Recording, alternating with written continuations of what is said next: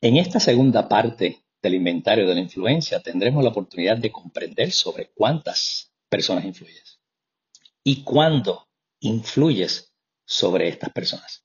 Hola a todos, mi nombre es Pilato Marrero y soy un coach empresarial en los temas de ventas, servicio y liderazgo. Bienvenidos al podcast El líder de grandes ligas, donde aprenderás herramientas para que logres aumentar la influencia, resultados y tus ingresos. Yo les preparé un tema que me apasiona y se llama el inventario de la influencia, segunda parte. Comienzo estableciendo la primera pregunta que nos ayuda a reflexionar y es la siguiente.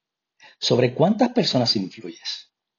La respuesta es que como líder, la cantidad de personas que me siguen se basa en nuestro nivel de influencia. Todos influenciamos sobre alguien y pocas personas influencian sobre muchas personas. Esto sucede porque lograr mayor cantidad de influencia requiere tiempo, esfuerzo y sacrificio. También requiere autoanálisis de situación actual, voluntad y una visión de lo que se debe dejar en el pasado para comenzar con un nuevo ser. Ese ser humano que conscientemente piensa, habla y actúa sirviendo, desarrollando y añadiendo valor a otros porque sabe que ese mismo valor será retribuido. Aumentar seguidores es trabajo arduo y debemos mostrar profundidad de carácter, valorar a otras personas y constantemente trabajar nuestro desarrollo interior. En otras palabras, se debe trabajar, dominar y mejorar nuestros miedos, inseguridades y en muchas ocasiones sustituir la superficialidad que nos hemos creído necesaria por exigencias sociales. Algunas preguntas que formularé para sustentar esta realidad y a su vez nos haga reflexionar son las siguientes. ¿Cuándo fue la última vez que realizamos algún gasto en imagen o belleza? Como por ejemplo ropa linda de marca, zapatos elegantes, correa de diseñador o visitas al salón de belleza. Hasta aquí nada mal con esto, es normal. Y personalmente disfruto de tener ropa o artículos nuevos. No obstante, analiza si el propósito es que termine exhibiéndose en las redes sociales para disfrute de otros. Si es así, este disfrute se convierte en temporero ya que dura hasta la próxima semana que compremos una nueva combinación de ropa. Esto nos convierte en dependientes de un comportamiento que tarde o temprano acaba en altibajos como una montaña rusa. O como el perrito adorable que intenta morderse su propio rabo pero nunca lo logrará. Toma unos segundos y piensa sobre estos artículos materiales y asígnale el valor monetario en miles de dólares que se han gastado para nuestra imagen externa. Ahora la segunda pregunta. ¿Cuándo has invertido en conocimiento y desarrollo que te ayude a comprender tus fortalezas, debilidades y oportunidades como ser humano único que eres? ¿Alguna ocasión has tomado un curso de inteligencia emocional que tanto valor permanente nos brinda? ¿Cuándo fue la última vez que tuviste un coach de liderazgo que te ayude a comprender el origen de tu personalidad y así manejar todas las áreas de tu vida? Toma unos segundos y piensa sobre su valor incalculable y asígnale un valor monetario en miles, cientos o cero dólares en las cuales has invertido en tu propio ser. Si la balanza se inclina hacia miles de dólares gastados en imagen, escucha bien, gastados en imagen y cero o muy poco en tu propio ser, entonces recomiendo primero identificar dónde lo estás gastando y ahora luego cómo puedes invertirlo sabiamente en tu desarrollo, en tu ser, en tu profesión, en tu profesionalismo y en todas tus áreas emocionales de la vida.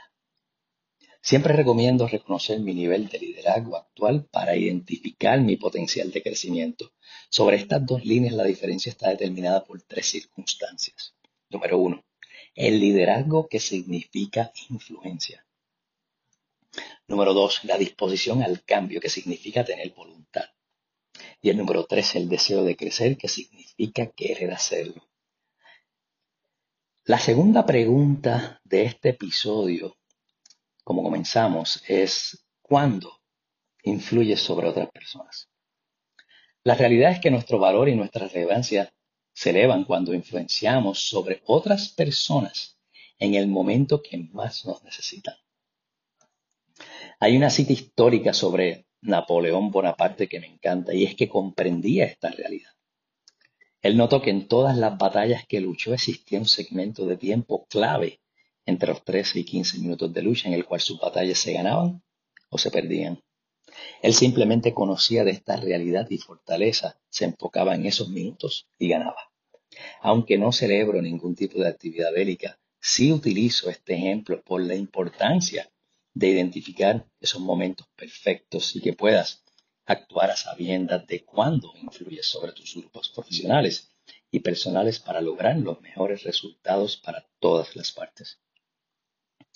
Con esto en mente, los líderes son lectores, lo que significa percibir los momentos de enseñanza, los lugares de descubrimiento y tiempos de catálisis, que significa un aumento de velocidad de las acciones necesarias a ejecutar.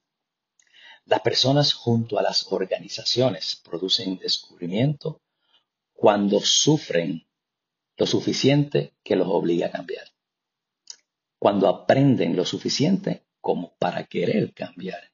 Y cuando reciben lo suficiente como para tener la capacidad de cambiar. Como pueden ver, hoy comprendimos tres realidades a través de esta enseñanza. La primera es que liderar requiere esfuerzo para saber y aumentar sobre cuántas personas influyes. La segunda es estar consciente de la importancia de conocer cuándo influyes sobre otras personas.